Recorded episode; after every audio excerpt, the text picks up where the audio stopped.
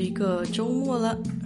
现在咱们早上先开始，等一下，看看我们的朋友们有没有在线。哎呦，这个礼拜的天气其实真的还挺不错的，不过早晚凉一些，但是到中午的时候还是比较热。所以，即便休斯顿现在十一月份了嘛，但还是，啊，怎么说呢？就是还是可以穿短袖，只不过早上出门的时候呢，你需要带一件夹克。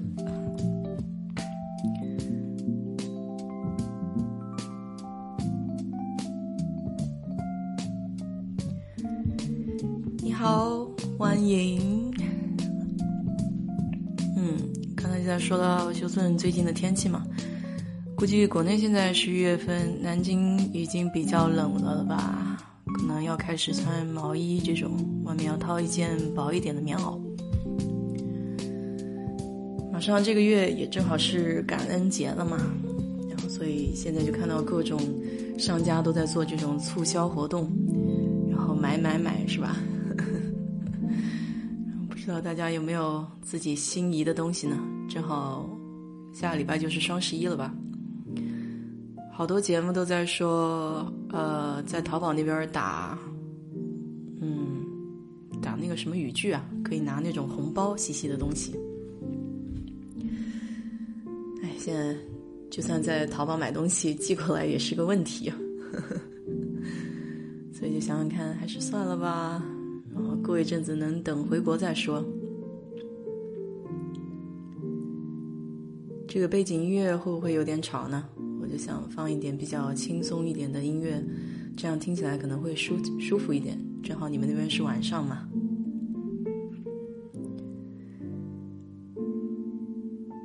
好吧，那就先听一会儿音乐，然后等有朋友进来的时候，我们再继续聊哦。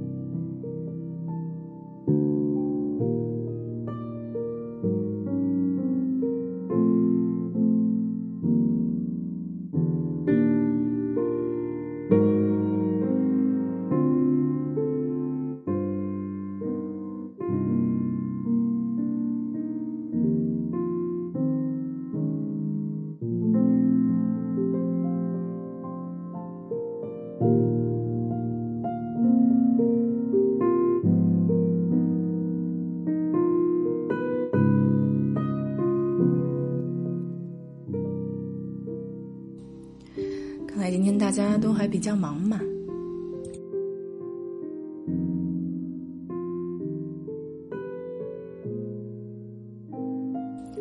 那我就说一下昨天，嗯，我开车九个小时到圣安东尼奥附近以前去的一个公园吧，然后在群里也发了那个照片，确实还挺漂亮的。嗯，因为在德州这边呢。也看不到大那个树叶变颜色。如果你在田纳西那个附近、大燕山那个附近，你能够看到这个时节，叶子都变得红红绿绿、黄黄，还挺好看。所以我有一年，呃，圣诞节的时候吧，然后开车到从外地，然后路过圣安东尼奥附近有一个叫 Garner State Park 洲际公园，它那边呢就是一条小溪啊。不能叫小溪吧，就是就是比小溪更大一点那种，有一条一条有水的那个水带，然后那个附近呢就有各种各样的那个树，稍微有一点儿像石灰岩的那种，嗯，悬悬崖峭壁在那边一样，然后有一些树长在那个悬崖上。冬天去的时候正好是圣诞节，所以没有什么人。然后我当时就看到有这么星星点点的人在那边钓鱼嘛，因为又是过节，所以他们喜欢在外面这种比较清静的环境里面。当时还觉得有一些冷，嗯，不过看起来那个地方的那个水真的非常非常的清澈，你能够看看到里面有那种小鱼啊在游来游去的，就看得特别舒服。所以当时一下被那个景色给震撼到了，虽然只是一个一一小片区域，不是很大。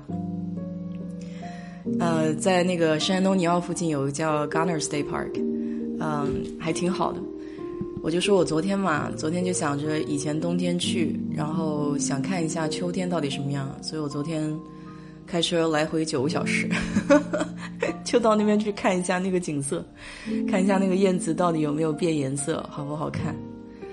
嗯，就是我在群里发的那个照片，我觉得还还挺挺开心的。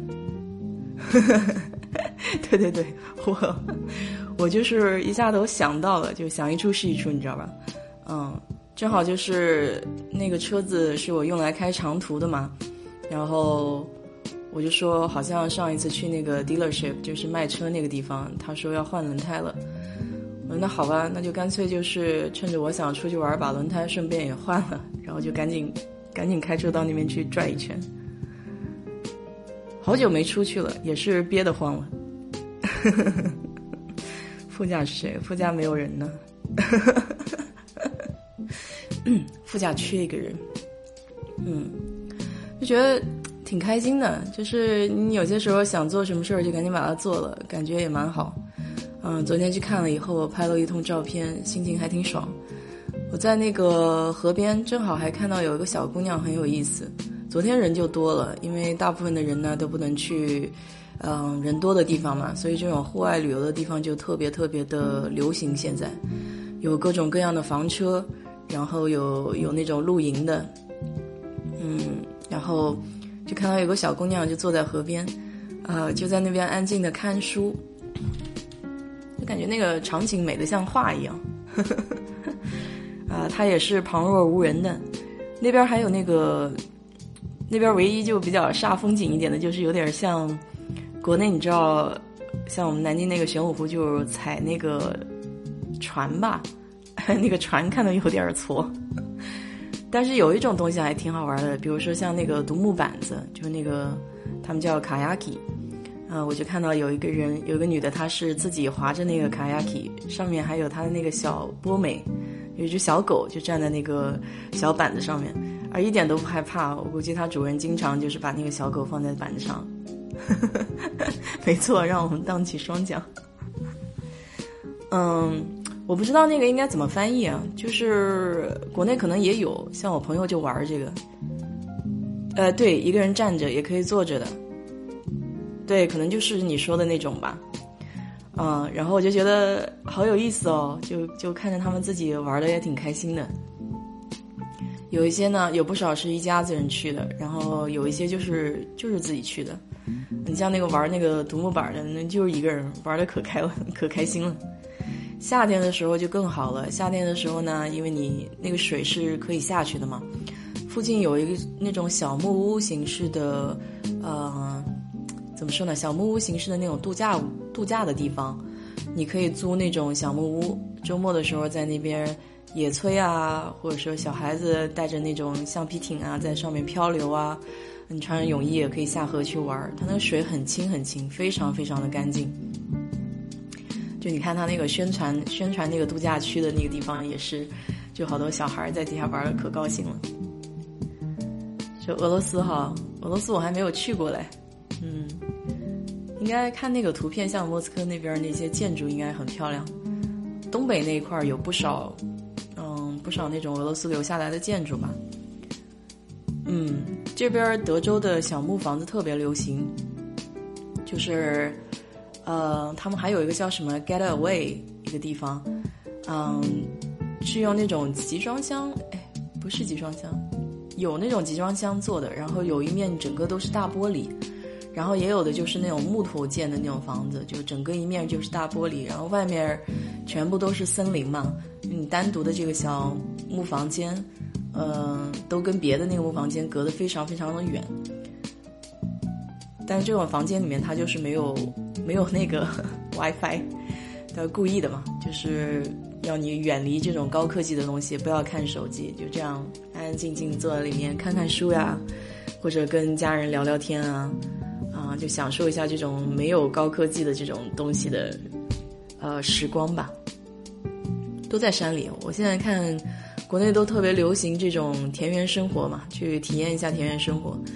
昨天看到一个视频，就是，嗯，好像有一块那种田园的，然后有一个小情侣把它搞的一个是露营的一个营地吧，然后弄的那种小帐篷，就是印第安人的那种三角形的帐篷，然后他们那边会弄一个大长桌子给你提供一日四餐，这样，嗯，晚上也可以有这种篝火，啊，你还可以玩玩这种这种叫什么田野的这个呵 呵生活吧。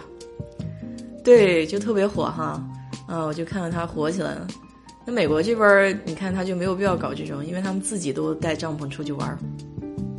嗯，他主要还是，嗯，美国这边户外生活比较习惯了，他习惯自己带帐篷爬山呀，他也不需要人家专门给你建个营地。那么国内呢，就是只是想去体验一下，嗯，你自己如果单独买这种设备啊、装备啊，你一年可能也用不到几次。所以就是有这种体验性的产品出来也是挺多，嗯，也蛮有意思的。哎，我昨天还在看国内的商铺呢。你说现在还能投资商铺吗？有好多我看很多知乎上在那边讲说，哎呀，商铺不能买了，商铺不能投资了，已经饱和了。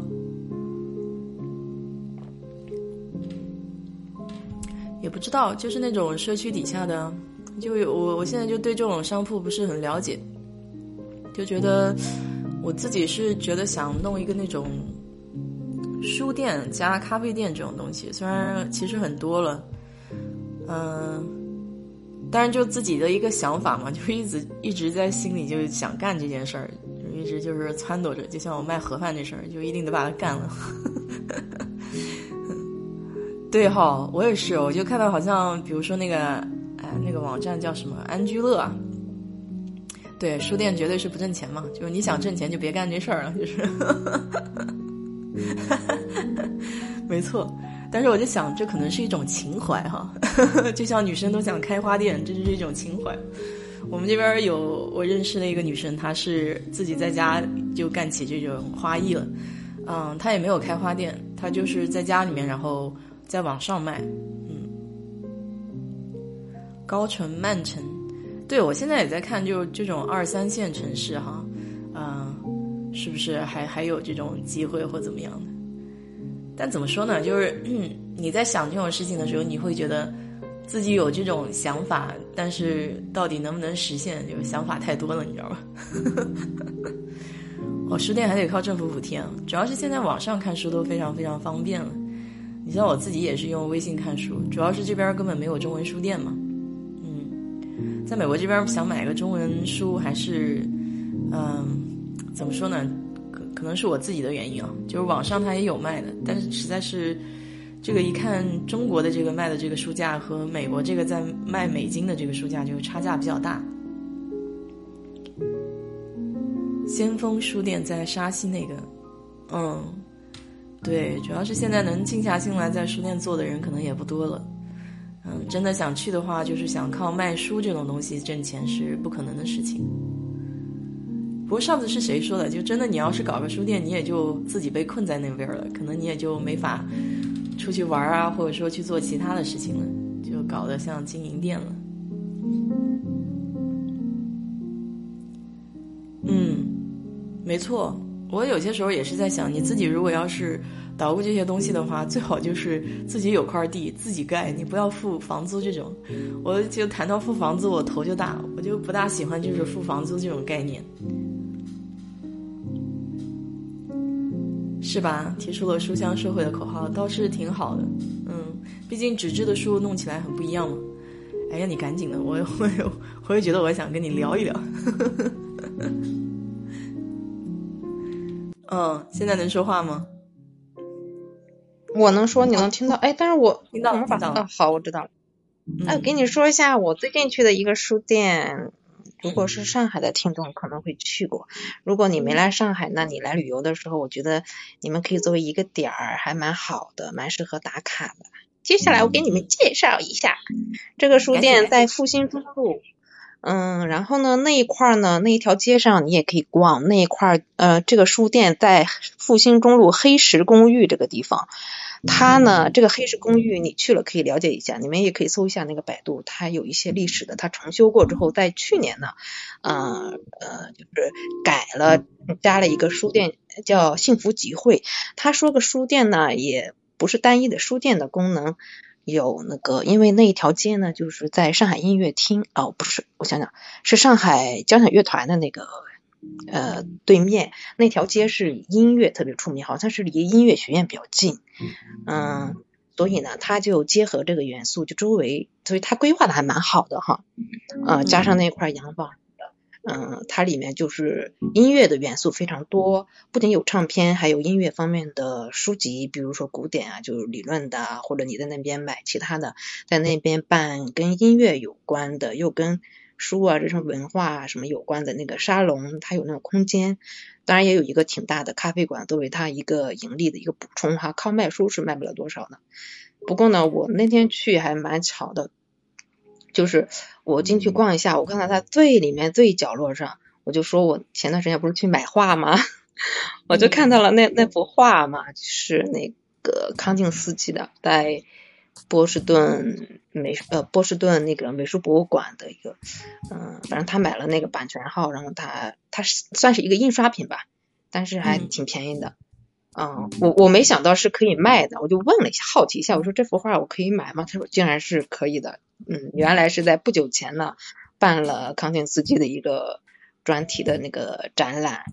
嗯，反正他是一个特别有名的那个画家，你们也可以搜一下，然后顺便了解一些这个周边的知识。然后他就从仓库里非常热情的拿出了当时那个画展办的那那些画，然后还没来得及给人家寄回去，人家说是可以卖的。所以呢，呃，就是他也他给大都会美术馆做了好多的文创产品，就是这个代理商。嗯，也也有那个淘宝的网店，然后这个空间做的特别好，他那地方改造的就是不不只只是书店，在那个一片儿的这个里面有那个跟它的格调比较相近的餐饮，还有卖那个比如说某些茶器、陶瓷、呃首饰什么，就可以逛一下，而且那一块呢来旅游也适合，然后周末也适合，挺适合玩的。对，我看了一下这个照片啊，就是就是它已经不光光是书了嘛，它有点像那种文化的媒介一样，然后包括有一些有黑胶就创意的东西，对。嗯，小孩子好像也挺适合去的，有时候就我如果有那个年龄年长一点有有孩子的想学乐器的，也可以关注他的那个公众号。反正我就是来，嗯，叫什么，嗯。推荐景点，挺好，挺好，挺好。我觉得挺好的。你看，你这个毕竟在这个国内去过的地方真的很多。你像我去上海，我我没有出过很远的地方，其实就是有时候想起来路过那里。哎呀，过奖过奖啊！然后那个附近还有一个，哎，我可以顺便说一下，有一个叫反正是音乐方面的上海音乐方面的那个博物馆吧，算是。可能是要需要提前预约哈，因为那周围都是这一类的。只要是你对这个感兴趣，或者想带着孩子来培养，自己也想都可以去。反正那条街也蛮好的，那周围挺适合逛的。好啦，我说完了，那我下吧。啊，你这就下了哈？咱可以再聊一会儿。我不知道说啥了。哎，无所谓，大家就在这边随便聊聊天嘛，毕竟又是晚上。嗯。小时候去过书吧啊，那我就干脆再多说几句吧。我是挺喜欢逛书店的，然后呢，以前我嗯离香港近，我就一有空周末就跑过去。然后香港那边书店的特色呢，它有一个库布里克，当然在北京也有一个库布里克哈。库布里克就是呃艺术电影那一类的那个那一类的书店，嗯，是比较有特色的。还有配置 One，当然还有成品这样的哈。然后，但是我觉得香港最有特色的是，它有许多二手的独立书店。然后这些书店呢都很隐蔽，香港房租很贵嘛，它一般会在旺角或者哪些街的那个二楼。我我简称它为二楼书店，然后我就呃成为我一个很大的乐趣。我也不去那种人多的地方，我就去淘那种书，呃，还淘到非常光谱的，有时候就就很有意思，你知道吗？有时候有意外的收获。嗯，我我也把这个知识点给你们，挺好挺好。这个 Steve，你是也是要上线吗？你可以说话，可以多人是吧？不是，他也，他也，我也连了，但是我不知道他有没有在讲话。就是大家一起在这边聊。是不是我占了？我下吧。那我下吧。没有没有，跟这个没关系的。他应该是同时可以都讲话的。嗯。那你来嘛，试一下，看看能不能多人互动。哎呦，他把他挂断了，好，想我们把他吓跑了。没有，我就说，就是美国这边，你看，嗯，不是你刚才讲的那个上海复兴那边是在老洋房里面改造的，对吧？嗯，美国这边要搞的话，就是你你私人的这个房子里面还没有办法做这种生意，就是你住的这个房子它有地区的那个限制嘛。如果你要是做生意或者说开书店这种的话，可能还需要到那种商业用地上才行。啊，所以我就弄了一下。我本来是想说，哎，自己在家里面先搞一点这种小沙龙啊，这种 这种东西可以先试试看。哦。哎，还有一个，我买书有时候会。买那种二手的，就是一个是可以便宜点，然后再一个是有意思，第三个有时候是买不到一些绝版的，然后它叫，哎呀，这个打广告，它叫多抓鱼，它可以在微信或者哪里搜，然后呢，我觉得他的这个创业点跟我以前大学里想的那个 思路是吻合的，就是把二手书流动起来，他回收回去消毒整理一下再那个嘛。哎，对了，美国有没有这样的呀？但是他是他是那种线上的哈。嗯，要有的，就是特别是在那个学校附近，然后做这种二手课材特别多。嗯，因为美国这边买书不是特别贵嘛，啊，然后如果留学生过来买书的话，一本这种专业教材基本上都是一两百美金。如果你买新的书，嗯，所以他就有这种学校附近就有这种二手的二手的这种课件，然后别的人就是毕业了，他不用这个书了，把它卖给二手店，二手店再转卖出去。有的，有做这个生意的，嗯，挺适合你们的。哎，你商量一下，把它改成线上的，创个业。可以可以啊，反正点子都可以，是吧？找不到这种很贵嘛。哎，应该不难，他他的那个基础就是。他就是拿回去之后消毒，然后整理，然后哦还有鉴定是不是正版，这这些有挺多的。因为我看过很多介绍他的文章，他最开始做的时候还很小，没有做这么这么好。啊，还有一个点就是国内的物流太方便了。嗯，对，这一点是他很很重要的一个基础支撑。嗯，他现在好像，诶，他是北京起来的还是哪里起来的？嗯，实体店已经在。快开了还是已经开了？反正叫多抓鱼嘛，挺有意思的，是个很年轻的女孩创业的，应该有挺多文章介绍她。这种其实还蛮好的。然后这边老外其实他是有的，嗯，但是实体店就很容易倒。我觉得在网上的话，现在买书。他们有很多人还是习惯到那个亚马逊上去买嘛，然后亚马逊上有这种新的或者旧的那种版本版本卖。嗯，亚马逊现在做的比较大了，所以他一开始他就做图书出家的嘛。嗯，对。所以所以这个书这块儿他也是不会丢的。嗯，那二手的也有好多人在上面买，包括易贝啊，也是也是这样。但是没有一个现在没有一个专门的，就是。二手书这种专门做二手书的这种，倒是有很多二手，啊家具啊，二手这种乱七八糟其他东西的，对，嗯，哎，家具是不是要会局限？是不是要要求线下的家具这种的？你说的家具家具的话是，呃，美国这边有很多很多这种应用，还有论坛在卖。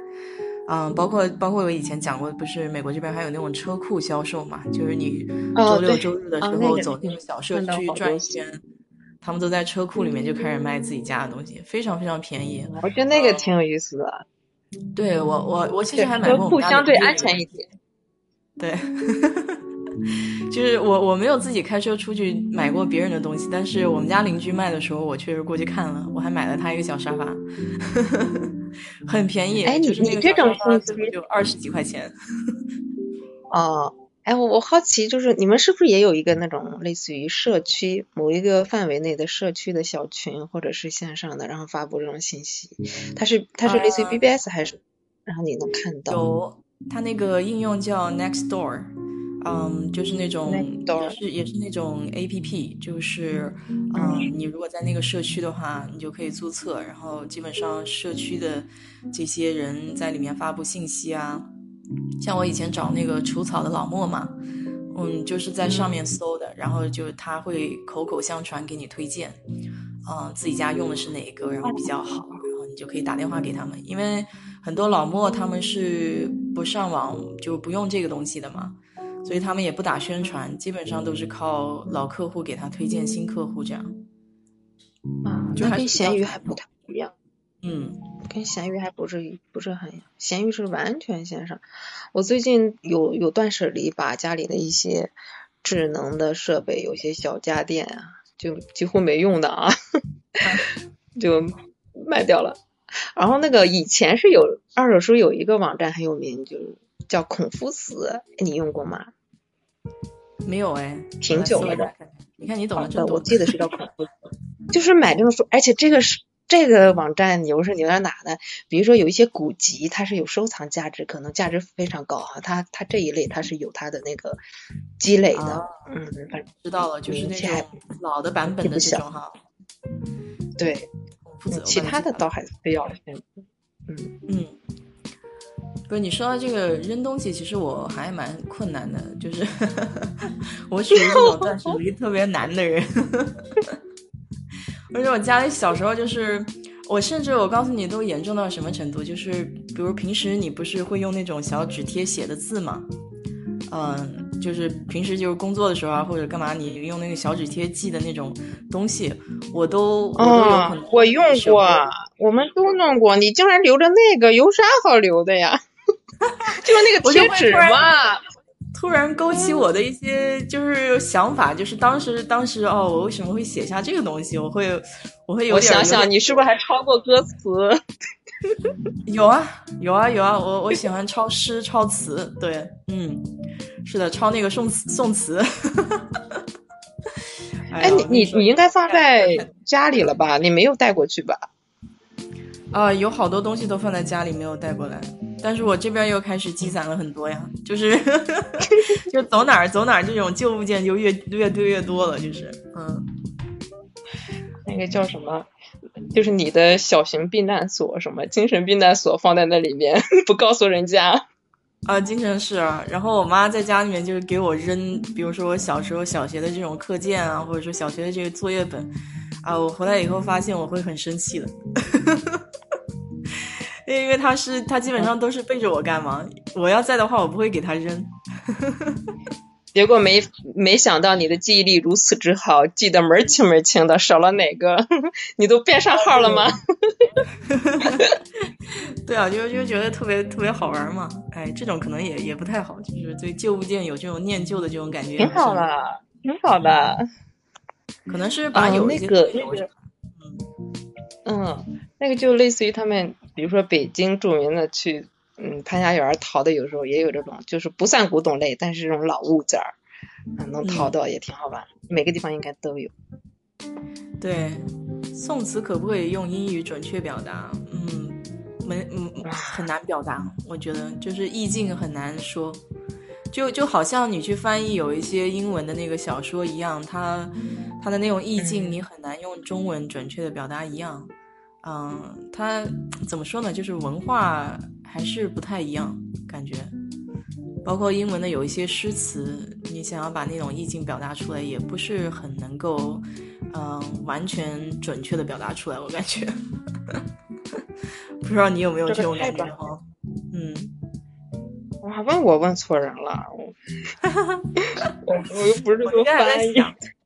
对，昨天昨天我还在那边看，就是呃，上面讲就是 AI 将来有什么样的职业会被取代呢？嗯，还挺有意思的。然后他就说了游戏里面的几个人物嘛，就比如说什么弓箭手啊，啊法师呀，然后这些东西到底到底什么？你你猜一下什么样的游戏人物就是这种工作性质会被取代？后来他讲的很有意思呀，就是说，比如说像人与人之间沟通，像小学老师啊、心理咨询师啊这些东西还是比较难的，因为需要情感上的一些联系嘛。对，嗯，真正就是那种重复性的工作，可能就会比较容易被取代了。最近有没有出去吃什么好吃的呀？哦，突然想起一个来。呃，我现在就说了，怕一会儿忘掉。第一次吃啊，我先说我没去过东南亚哈，这应该是东南亚的一种螃蟹，叫什么软壳蟹，我猜你们那儿应该有吧？好像听过。它这个呢，哎呀，我第一次也就罢了，它竟然是做成汉堡包里面的夹心啊，就是那种，好像是叫柬埔寨软壳蟹哈，好像是叫，因为我。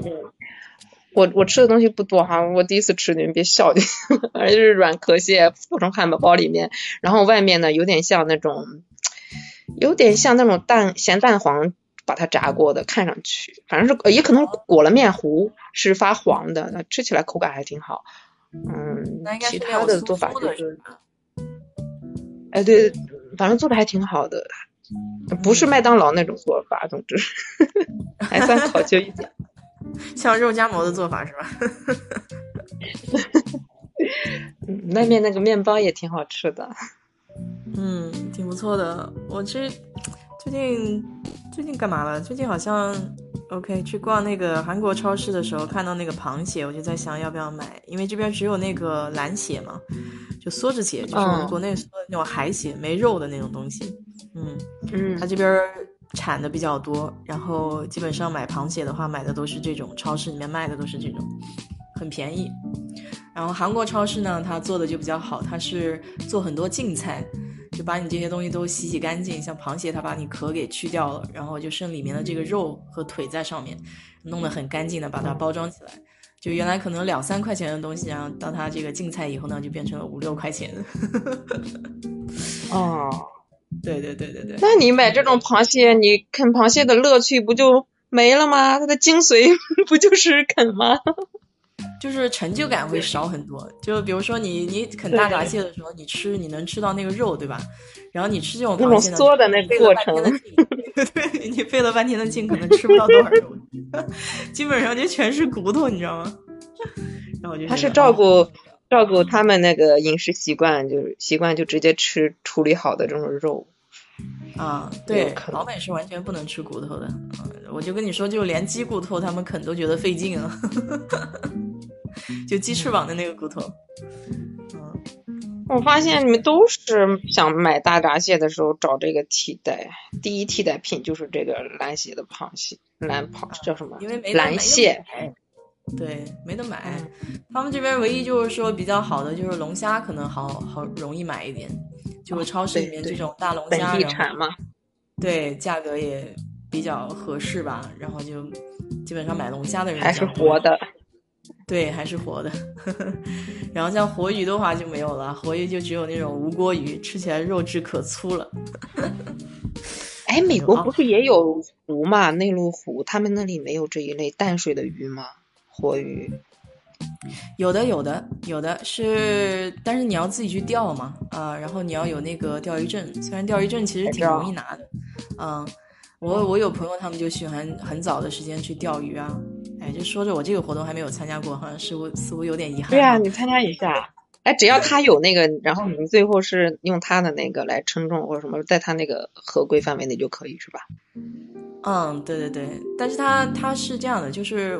这边它都是到野外的环境，它没有一个就人工饲养的鱼塘，你去钓，跟国内还不太一样。国内去钓鱼的话，可能你到人工的这个鱼塘，然后最后你称重是吧？就好像摘摘果子一样。但我们这边就是他们就到大河大江里去钓了，或者说到海里去钓，就是，嗯，你只要符合规定，就是它可能有一定的规定，比如说长度啊或大小那种鱼，嗯，不在它那个规定之内，就超过那个标准了，你就可以拿回来。如果是比较小的鱼，你是要放回去的，啊，就靠自觉了吧？可能。哦，哎呀，我看到有好多这种新闻，就是嗯，不知道嘛，就被罚了，最后好像还还要有刑事责任是吧？还还有可能是。呃，可能会有，对，因为他这边都是法律法规嘛，嗯，是明文规定的东西，所以就是如果要违反的话，就罚钱啊。然后如果要是真的比较严重的话，可能还真的有可能会有刑事责任那种。所以在美国这边就很有意思嘛，我就跟你讲，小小的事情，其实它所有的规规矩矩都在那边，规则全在那边给你框好了。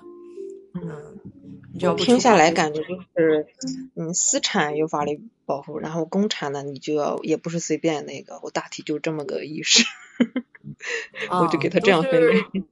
主要它的条款都比较细吧，然后可能能钻的空子不多，我只能这么说，就是灰色地带它不多，就是条条款款这么多年下来了以后，所有的能填补的东西都给补进去了，包括你像这个社区，就他们前两天在群里讲这个讲物业这个东西，就物业这个东西，你。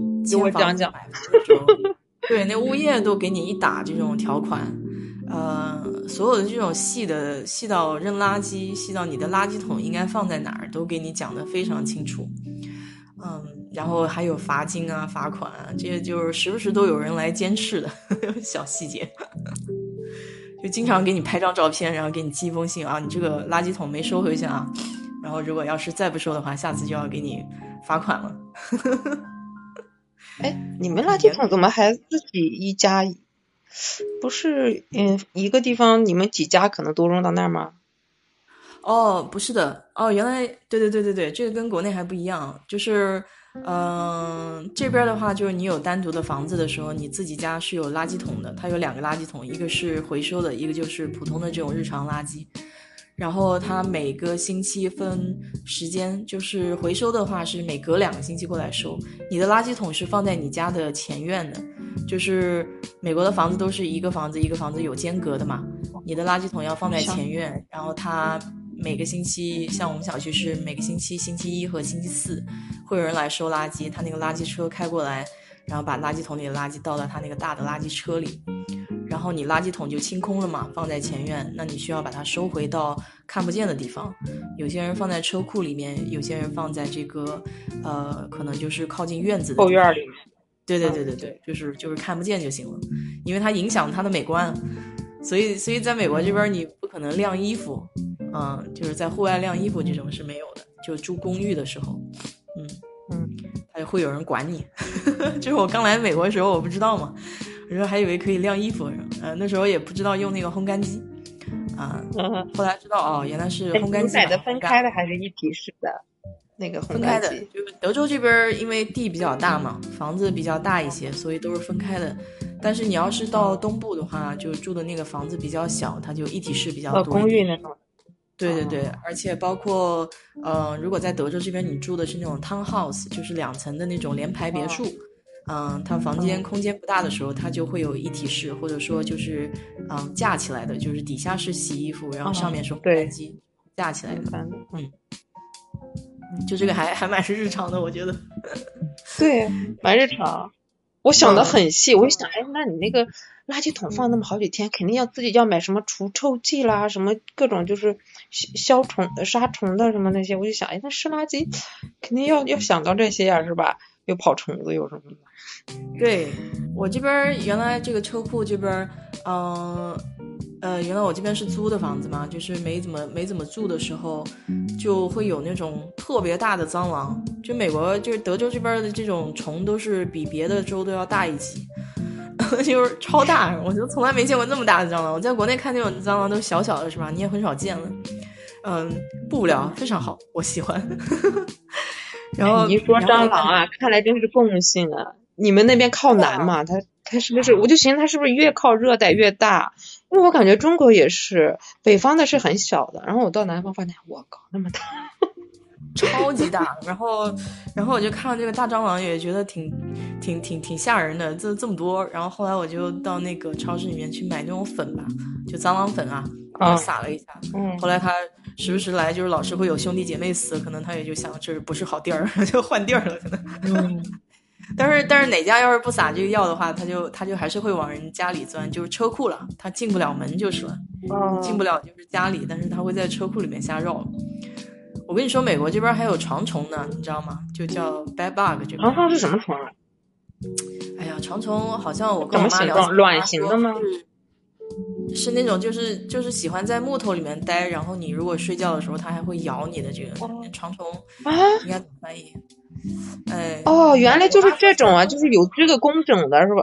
去去杀这个虫子就杀这种吗？我妈说这种虫在中国已经绝了，就已经好像没有了，但是在美国这边还有。就是好像说中国原来用那个呃敌敌畏或者说那个六六粉都已经都已经杀光了，所以这种床虫都没有了。但美国这边这个还挺严重的，你家里要是有床虫的话，你那个家具都得扔掉，全部得扔掉。我有个，它繁殖能力也是特别强的。对对对对对，就是你杀不进，杀不进，而且它藏的地方它又小，你又看不见嘛，然后就就这种东西容易在那种二手家具里面出现。嗯，因为以前上学的时候，就是有，就是你知道，像美国人，他家里家具其实还挺新的时候，他会把它，他换新的家具，这种旧的二手家具，他会把它扔在靠近垃圾桶的附近，但是不会在垃圾桶那边儿。然后你看到了以后，嗯，有些人会把这些家具给捡回去嘛，因为毕竟对学生来讲的话，这些东西还是比较新的，然后就免费的嘛。还有一些人会把家里的这种二手家具就放在这个路边，然后说这是免费的，然后你可以随便拿。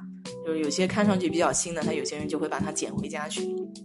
就这种二手家具里面，如果在外面待的时间有点久的话，里面就会有啊，所以就在拿回去的时候，你要先做一下消毒。其实我见过那个木头里面被虫子咬过的那个痕迹。嗯。这边还有那种木叫白蚁呀，因为美国房子都是白蚁，不是树有些树会招吗？对，但美国的这个房子也都是木头建的，所以它里面就会有这种白蚁。嗯，所以为什么它会美国这边有那种服务，就是定期来杀毒啊？就定期你请过没有啊？我没请过，我跟你说，那你还没有遭遇这个事情。对，不不对，一个是还没有遭遇，还有个就是说，为什么还要花那钱呢？我就自己从那个超市里面买点雷达，自己喷喷不就行了吗？估计还没有严重到那个程度了。也可以，他他做的时候，你你去观察一下，然后下次自己就会了。呃，比较难，比较难。我觉得他们还是专业的，嗯，就是专人做专事儿。就真的还有一个就是小伙子，就是跑到在在这个附近啊，他们现在。做这种销售还是挺传统的，嗯，因为我们这个附近有不少老老年人，他们不上网的，所以所以他们就是还是小年轻跑过来一个一个敲门，然后来给你说他们做什么服务，嗯，所以那个小伙子就跑到我这边来敲门，然后跟我说他做这个 pest control，就做这种杀虫的东西，然后然后他就跟我说啊，你有没有遇到这些，比如说有小蛇呀，有这些乱七八糟的东西？我一想好像还真有遇到过，啊，但是他一跟我讲那个价钱以后，我就说啊，算了，下次吧。我们以后聊。他是他是这个按月服务的，嗯，哦，包月，包月。在想嘛，如果他杀这么多的话，那你遇到今天遇到，明天遇到，嗯，有道理。对，因为这边小动物比较多，就美国生态环境比较好的，以后什么东西都有嘛，包括那个小松鼠喜欢跑我们家楼上也是这个问题。我觉得小松鼠可能我们城市里是只有我只有在公园里。才会见到。我现在都还没解决这个问题，就是我把房子另外一边不是给他们凿了一个洞嘛，嗯，我就已经把那边用那个木板给堵起来了。结果他们不知道从哪儿又进去了，然后又从我房子的左边又挖了一个洞出来。我我现在就没堵那个洞了，我想再把这个堵了，那个又得挖一个。对，就是因为他把木板给掏掏空了。对对对对对，没错没错，嗯。因为靠近房子的边缘那个木板是比较薄的，它没有那么厚，然后它从那边就哇哇哇哇又又又出来了。我想啊，算了，就给你留个洞吧。都是会打洞的。嗯，对对对，没错。它平时也不来，就是下雨打雷的时候，然后好像比较害怕吧，或者躲雨啊什么会跑到房子里面来。啊，想算算就给他留个这个避难所吧。嗯，我也就不弄它了，只要不是小浣熊就行。别的，对别的如果有有一定毒性和攻击性的就比较可怕。这种还好，它一般见了人听着声响就跑了。对对对，没错没错。呃，以前这个房主他为什么房子里面没有？因为他养了一只大狗。啊，就有些时候你狗在家里面汪汪汪叫的时候呢，这些其他的小动物就不敢待这儿。就比如说你家里养猫，你你可能那个屋顶上就不会有老鼠。震慑震慑这种作用还是比较比较有用的。关键是你看这些东西在我们也没有烦恼。你们那野猫多不多啊？啊，不行了，这现在都现在野猫都泛滥了。野猫我看到过，但是没有那么那么的多，就是就是不是不是说，而且还有一些猫是有家养的，就是呃家里主人会把它放出去溜溜风，就它自己溜溜风再自己回家这种，所以有一些猫也不见得是流浪猫，而且现在猫的业务是。哎，跟你讲吧，其实我我我对小动物倒是没有什么养什么，主要是那什么呢？现在城市里啊，有好多阿姨，她是出于善心什么的，去集体不是，就是那一群猫，她每次很好心的拿好多猫粮去喂养它们，但是由于它的这个喂养行行为吧，这些野猫的生态就破坏掉了，导致这个它依赖人去喂它，然后这个猫呢就繁殖也没有限制，太多了，简直了，我周围。这里好几只，那里好几只，就小区里它也不怕了嘛，因为人喂它，它就它觉得人是无害的，它也不跑。嗯，但是他们，我被猫挠过，我去打那个针嘛，很疼很疼的。他们又没有疫苗，没有一些其他的措施，但它的生活的那种方式已经接近家养了，只是它生活在外面。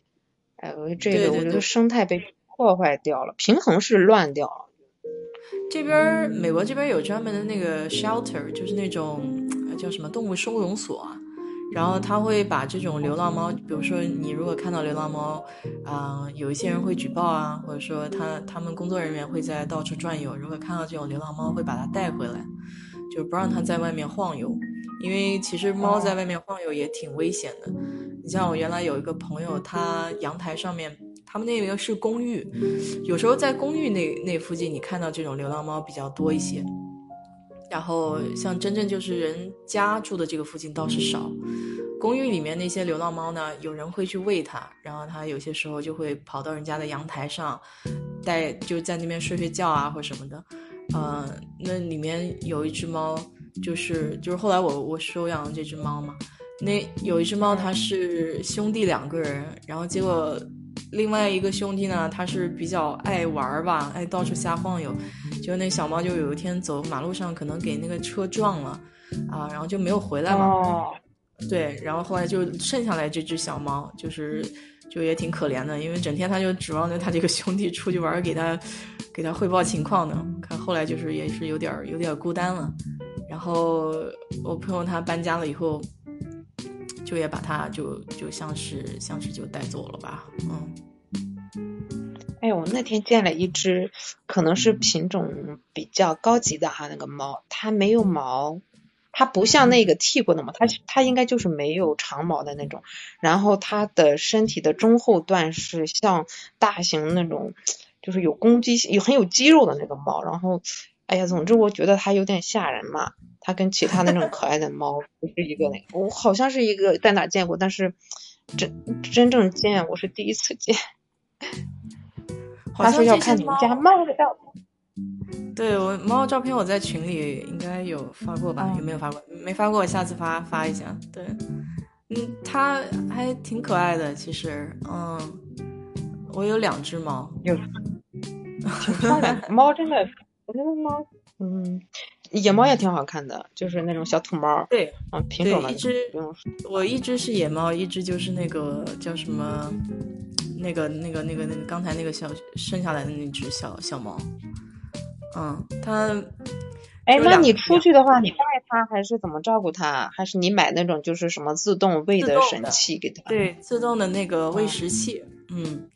猫也挺聪明的嘛，它也不会就是把自己给饿着这种，而且而且有些时候就是你喊朋友，像我朋友也是，他家里也有两只猫嘛，然后他如果要出远门的话，他会让朋友就是定时的过去看一下，就是看一下这个猫怎么样。嗯，他那个猫可肥了，我跟你说，我都抱不动，真的好重啊。那那那那个猫养的超级肥，就给它吃那种罐。好像养过一个叫那个黄的脸堆堆的那个加菲猫，我记得养过，有好多好多年了。嗯，你也养猫？因为因为它是我老公养的，然后我我的时间就不多，因为我觉得要负责任太重了。然后他失去他的时候，然后人也很难受，然后觉得再投入感情了，所以就索性就不养了。对对，我也我也是，我就跟你说，我小时候我一直想养那种猫猫狗狗，我妈不让我养嘛，就唯一就养过两只小鸭子，然后结果很快就走了，带我这个难受的，所以我想他可能也是怕我就是嗯容易难受吧，就这种东西一旦有感情了以后，因为总归会生老病死，对吧？然后就会会比较难受一些。嗯。但是怎么说呢？猫要猫挺适合照顾一些。哎，对，容易养，容易养，而且猫它相对独立点。那狗你天天赖着你，我觉得我就 像我这种需要空间的，我感觉，哎，你给我远一点好不好？哎，你这说到一个好笑的事情，我有一次就是跟我老板出差嘛，然后他到外地去他的朋友家，然后他也带我去了。他们家有一只那种，嗯，叫什么，就是金毛的那种狗，但是它是啊，就拉布拉多，但它是黑色。拉布拉多，嗯，黑色的。它那个狗喜欢舔人，你知道吗？哎呀，他跑过来就是给我一通舔啊，先舔手，然后就好像又要开始舔我脸了，然后反正他是坐不住的。啊，对对对对对，就要往你身上趴，它就跟人比较亲近那种啊，就特别喜欢你，然后就往往上就开始左舔右舔开始，然后舔的我手上全是口水，就我都坐在那边好尴尬，我又不好去擦，对吧？因为主人坐在那边，吃的也很多，嗯，这种它体型是比较大的嘛，嗯，对，像这边这个动物收容所这边就也有那种大狗，嗯，大狗领的人不多哈。都，他们都比较偏向于领小一些的狗，可能是容易那个吧，就是容易亲近一些。因为动物年年纪长了以后，它可能会比较想着它原来的主人，可能我觉得。哦，我有我知道，年龄小不是体型小，我以为是体型小。对，不是体型小，就是年纪小的那种。嗯，大狗吃的挺多的。然后我有一个好朋友，他是。他就心比较善一些，然后他当时是在那个收容所那边看到有一个狗，嗯，比较大了，年岁比较大了哈，嗯，他以前在前面那个主人家里是受过虐待的，所以他就是有一点胆小，嗯，挺可怜的其实，然后，他就把它拿回来了。哎，你知道狗狗有有心理，也可能会被那个嘛心理伤害，比如说抑郁症，好像我听说也有的，就像他这种心理创伤的。有有有，那个狗就是会比较怕人嘛，嗯，然后就回来，可能你要就是这种感情培养就要慢慢时间积累了。那现在那个狗跟他好多年了嘛，就就还他还对他挺好的，就是这个都是一样的。其实他也有这种心理的感受，他也知道谁对他好，谁对他不好的。猫也是挺敏感的，我觉得猫是特别敏感，嗯，它有些时候可能。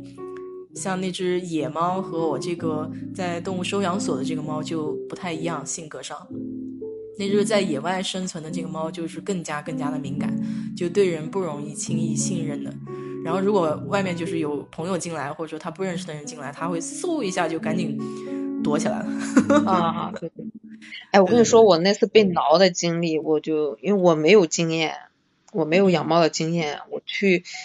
哎，我是在那个餐厅外面吃饭，当时阳光特别好，本来是一个特别好的一个周末的下午，我们在吃 brunch，然后旁边呢是一只就是那种橘猫嘛，哈，黄黄也挺可挺可爱的，我以为是餐厅里的，因为它一点都不怕人，它就想来吃嘛，我就伸手，我忘了当时我是怎么着，一下子就哆嗦了一下，就它一下子就触动了那个防御机制了，这一下子就挠了我一下，我的天，这顿饭吃的太不值了。然后就去打那个，打了三次，而且因为出血了，要打那个叫什么，反正免疫球蛋白之类的，就那个要扎的手，靠近骨头那个地方，还扎了好几针，第一深刻，跟我去打了三次，对，我再也不敢碰了，就。对，野外的猫是要注意点，因为它们没有打过这种疫苗啊，什么这些东西是是，特别是它那个指甲又没有剪嘛，就有很多菌在里面。嗯，哇，还有剪指甲。对，这个猫剪指甲，我跟你说也是也是很费劲的一件事情，就是在它没有跟你培养起信任之前，啊，它是 很难弄得住的。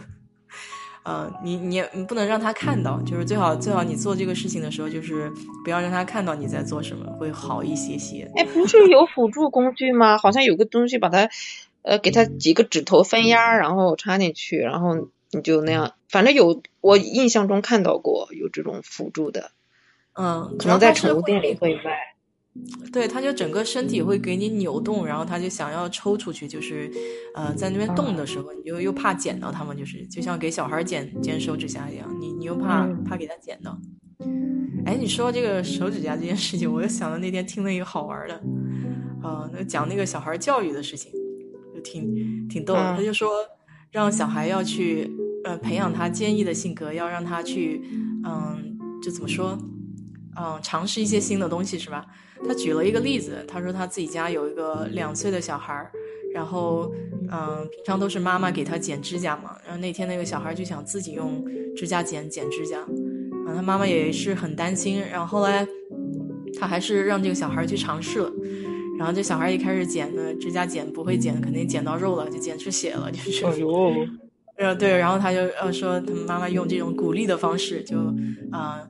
就还让他去尝试，我想这个例子举的是不是也太不恰当了？就是两岁的时候去用手指甲去剪指甲，不能证明什么吧？感觉。两岁，我记得，嗯，他们跟我好多同学跟我讲过，好像他们那个肌肉的发展，就前面那几岁年龄的那个手部的肌肉不一定能发展到那个，所以他不一定能控制住这个指甲钳这种这么，还挺考验技巧的，说实话哈。嗯。那可能就不太熟。嗯，反正 挺逗。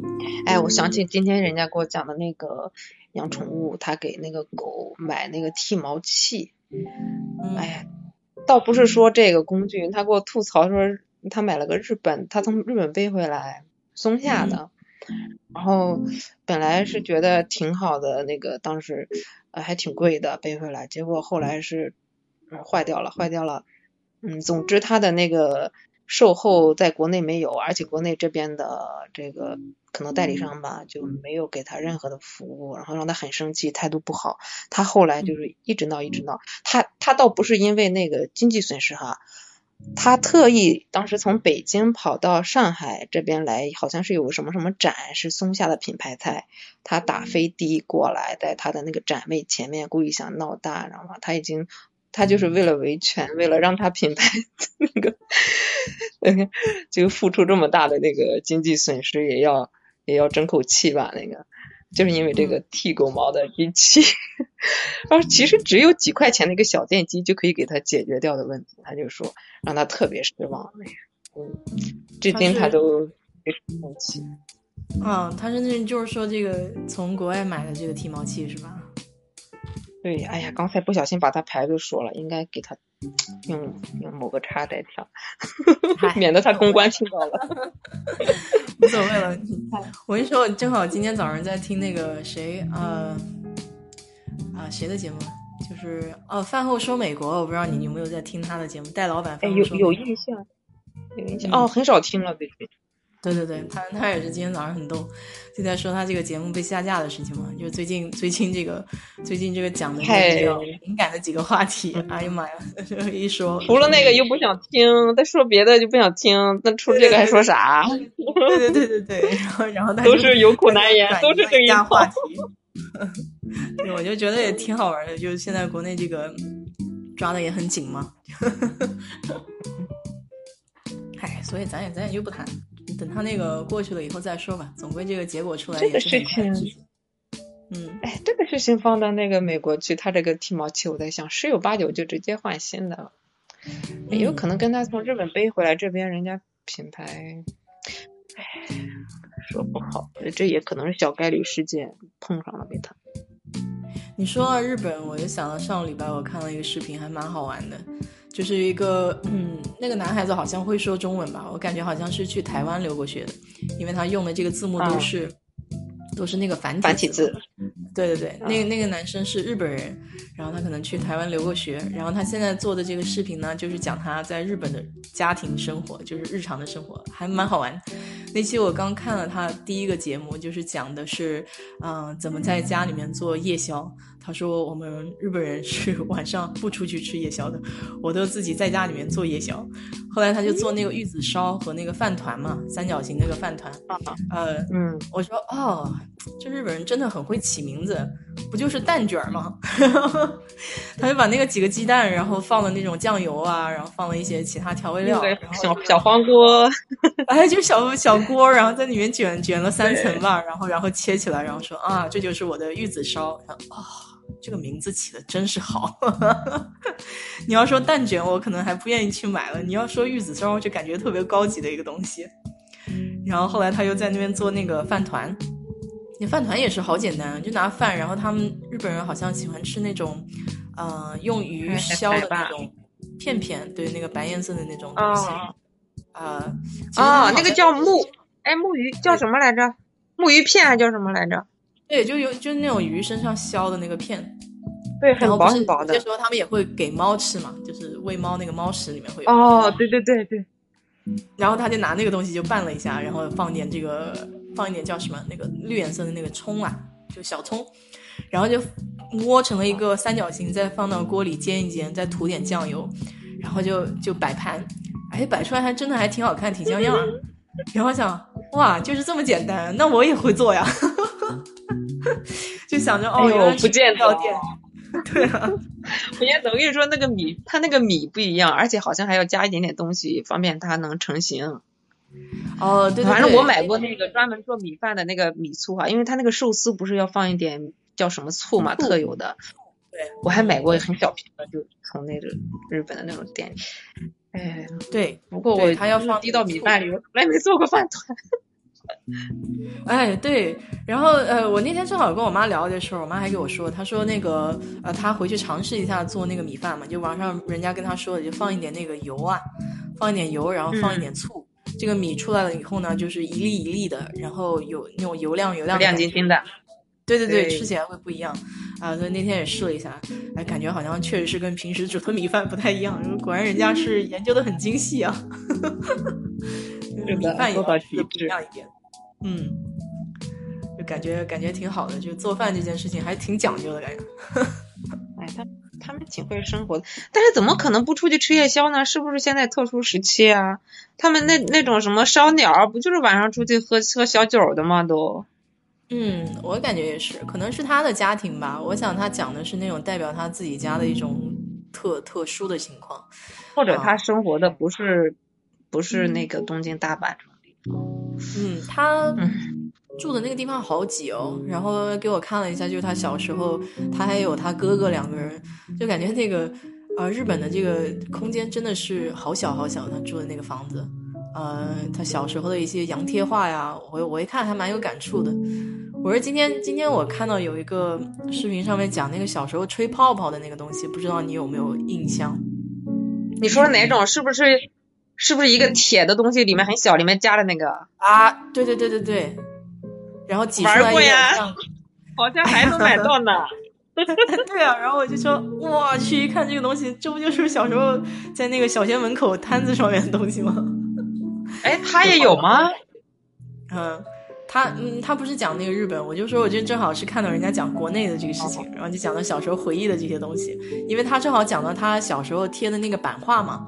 他们日本人小时候是喜欢做那个，呃，就几个朋友一起，哎，那个叫什么来着？我们后来也也比较流行的，就有那个照相机，然后大家出去拍照，哎，那个叫什么拍立来着得吗？那不是？哦哦，那个对，那个是日本传过来的大头贴。哎，对对对对对对，大头贴，大头贴，全忘了。进去有个布，有个布一挡，然后对几个同学闺蜜的，对对对对，而且那个时候其实带磨皮的。哎呀，真是真是，然后就就当时不是这个东西还很流行嘛，然后还制作到那个钥匙扣上呀，然后弄得好像还挺高档的那种。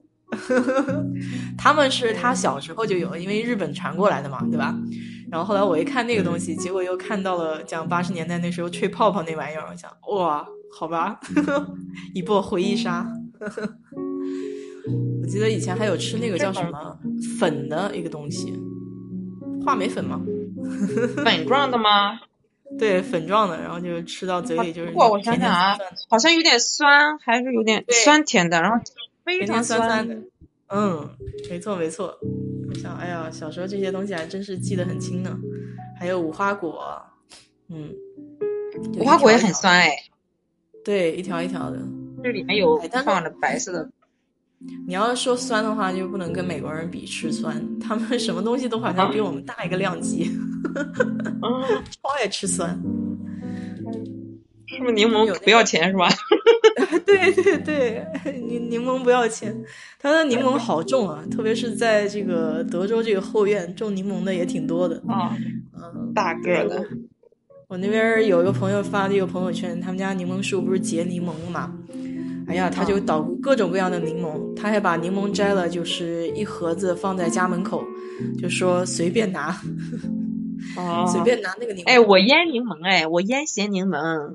你不知道哈？你用柠檬泡水吗？哎，就是你知道吗？就是广东那边吃咸咸柠檬泡那个七喜嘛，咸七呀，咸柠七呀，是一个饮料啊。而且他们，嗯，广东、香港，哎，反正就是他们粤粤菜文化里面的这个这个柠檬泡很多年，呃呃，年份越高的卖越贵，好像还非常贵。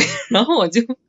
找了配方腌了腌，然后有时候就拿雪碧或者七喜，嗯，尤其夏天的时候哈，就是拿出来冲一下，蛮好喝。他们那边还挺喜欢吃柠檬的，我喜欢喝他们那个柠檬红茶，嗯，啊，我对我有一阵子就是特别爱吃这个柠檬红茶的味道，因为他们这边有一个就是老美他喜欢卖那个甜茶，它叫 Sweetie。甜茶太甜，哎，它那个柠檬喝不好喝的，啊，他是放果肉的吗？还是什么的？就是它那个柠檬红茶，柠檬红茶，我就是直接放柠檬片，就柠檬切了以后切片放进去，就生的柠檬，对，然后就呃红红茶是红茶袋，然后放进去冲吗？红茶红茶，它这边有就卖的这个，嗯，叫什么桶装的。就因为老美他喜欢喝这个红茶，就甜的红茶，冰的，特别喜欢喝甜的红茶。对，然后我就我就是他那个光是甜的红茶喝起来它不好喝，因为太甜。但是你把这个柠檬一放进去了以后，再加点冰，那感觉就很不一样，真的很不一样。马上就是那个康师傅柠檬红茶的味道就出来了。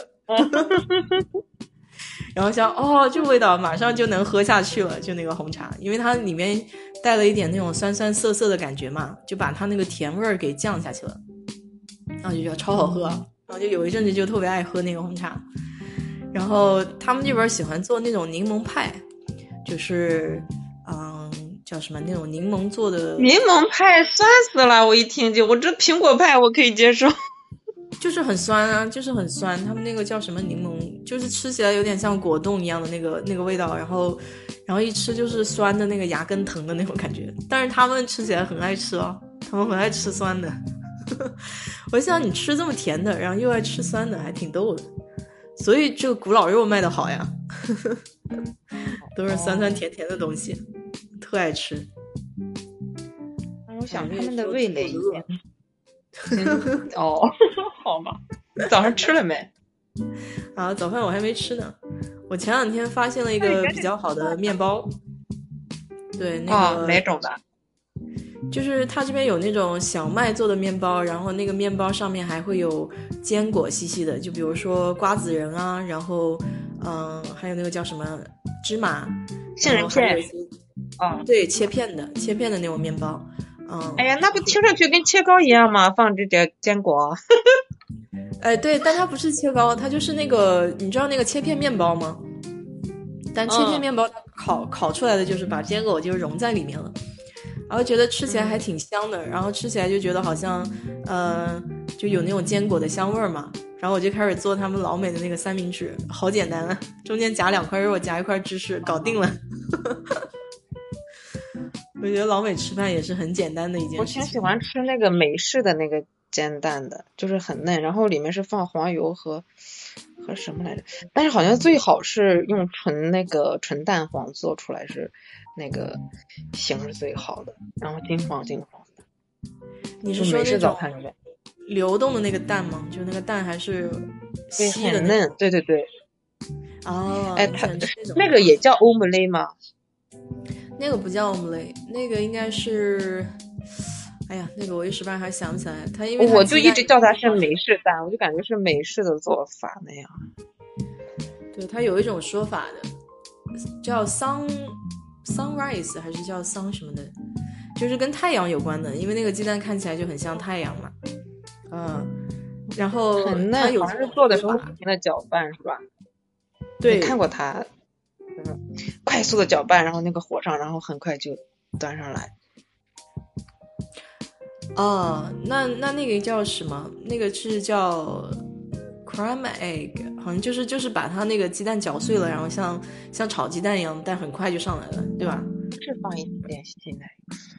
对，然后它里面吃起来有点那个奶味儿，还有点重。嗯，对对对，对，啊，对，这边还有叫什么七种西餐的这种鸡蛋的叫法。我跟你说，我七种鸡蛋的的做法吗？呃七种鸡蛋的叫法。哦，对，这个叫 sunny side，就是那个鸡蛋如果是流动，比如说像我们这个荷包蛋，对吧？我们荷包蛋是把它全部煎熟嘛。如果你是只是知道班留一面，啊什么那些对，然后那面还是能流动的话，那个叫什么 sunny rice，就是太阳嗯，对，单面的那种，啊，然后它有那叫什么？哦，scrambled scrambled，就是你说的那个 egg，就是那种把它炒炒、炒起来，放炒炒鸡蛋那样。对，再有的那个鸡蛋就是什么 over medium over easy，哇，还有这么多，还有 poached，哇，我这个就就好吧，下次给你们分享一下那个到底长什么样。对啊，你可以，哎，你找几个图片，然后你分享的时候就贴到下面，那个有个内容可以放图片的，你知道吧？对对对对对对对对对，我就是我就是这么说嘛，就下次我就讲一讲这个，专门讲一讲鸡蛋这事儿，看这鸡蛋可能还能讲一段儿。反正卖相好的那个突然班效果经常点的，但是我不知道是，呃可能不是他们那里那个传出来的。那个酱挺难调的，我还调过一次酱汁，调出来不正宗，也放柠檬汁，还放什么？我上次看你啊那个好像是给我发的那个 omelette，就是就是有点像鸡哦蛋，卷、它里面有有芯儿啊，它那个蛋饼里面对那个蛋饼里面会放好多好多东西，嗯，其实挺有营养的。哎呀，那个，哎，这个真的是在美餐里面还比较营养的啊，它烹饪方式不是大油大什么炸，也不是也不是薯条那种。不是对，这个算是比较健康的，对，然后他们而且就是营养比较均衡一点嘛。所以有些时候你在这边儿早饭就稍微好一点的酒店的话，他会给你现做。我记得我当时订的好像是 Holiday Inn，、然后里面在哦 Holiday Inn 里面不是还分好几个档吗？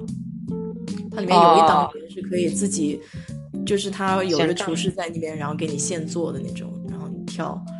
哎，当时还觉得哎挺不错的，这个酒店弄得很高档。当然，当然还是有点怀念国内吃那个酒店的早饭，有粥啊什么的。中西式都有嘛，现在都还吃对，现在中西式都有，对，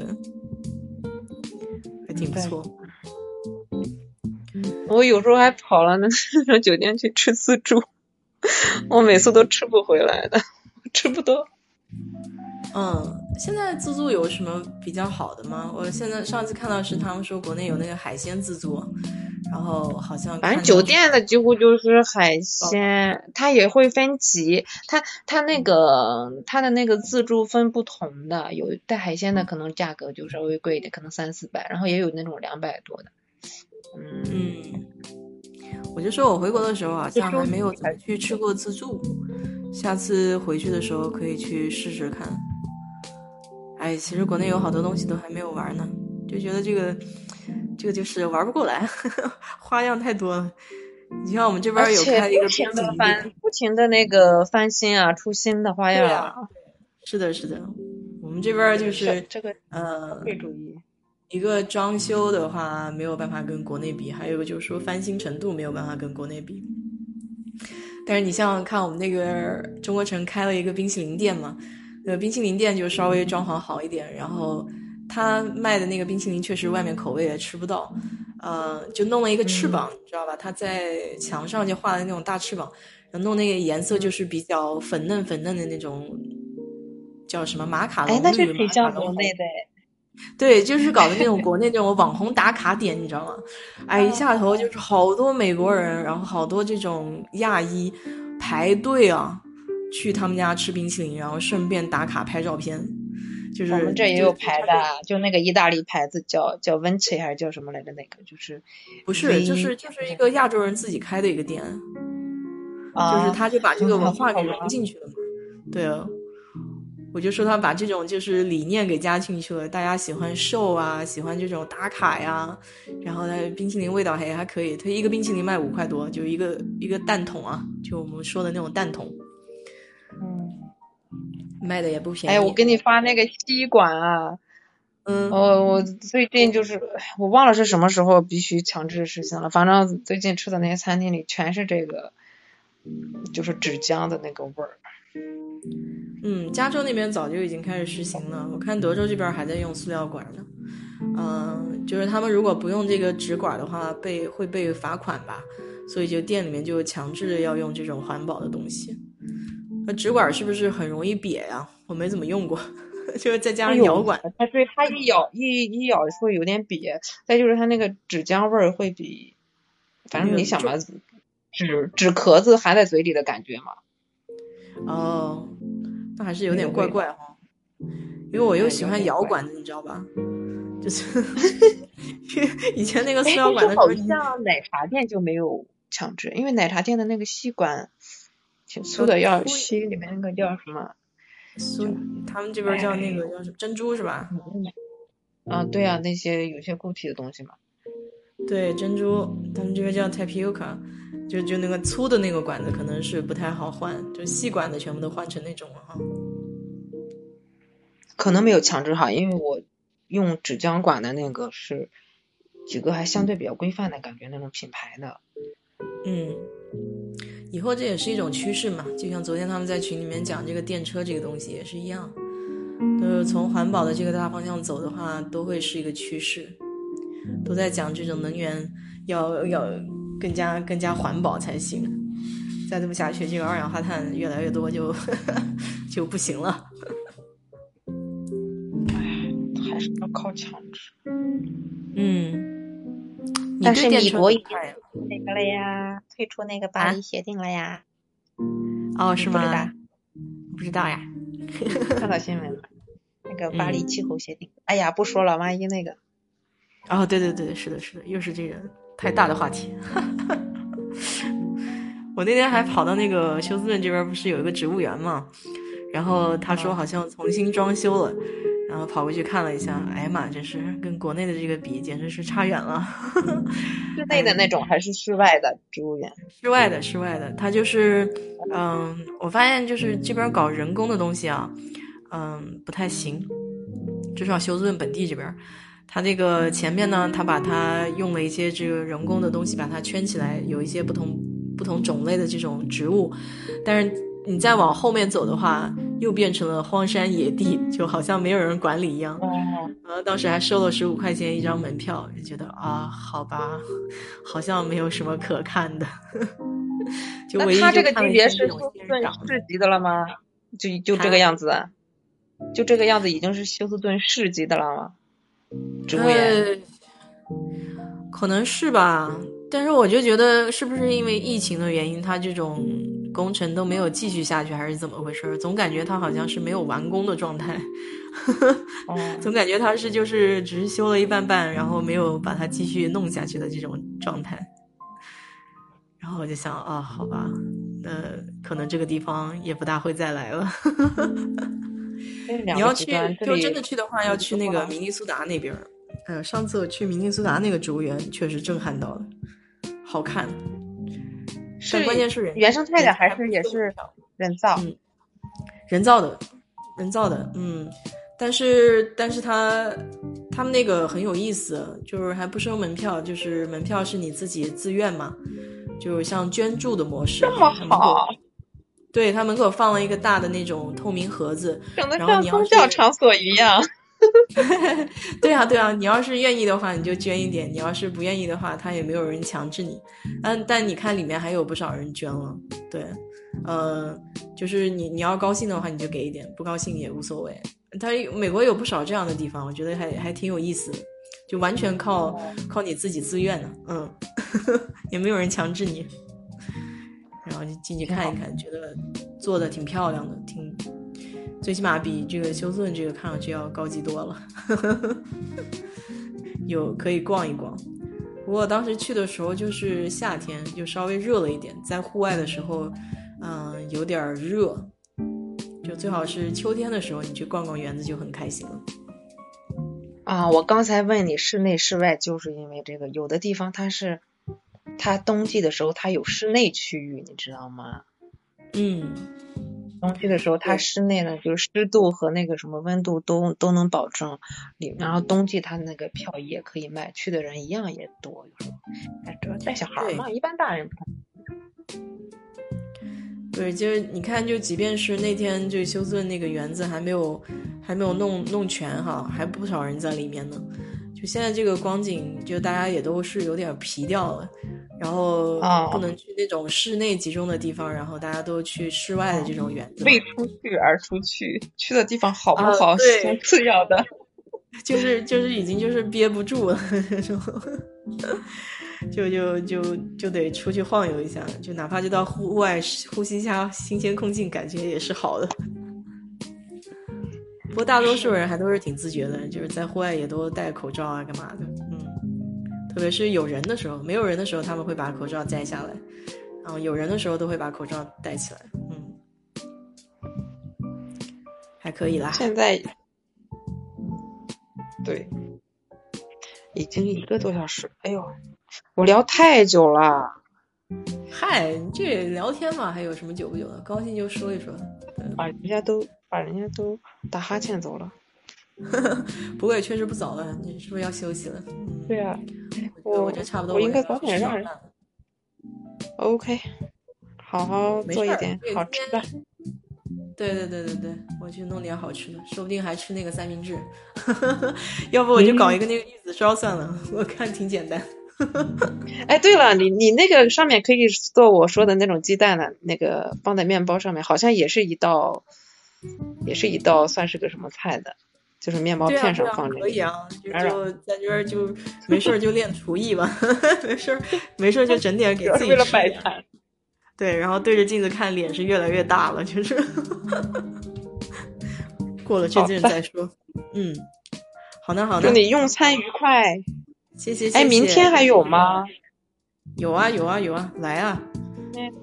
找一个，找一个，我可不上了。好嘞，我下了。嗯，好的好的，哎，回头拜拜拜哟。没下呀。好啦，这阵子也不早了，大家是不是该睡了？那现在我这个有时差，现在变成十四个小时了，以前是十三个小时。好的，今天就祝大家晚安喽，然后周末愉快，嗯，心情好一些哦。拜拜。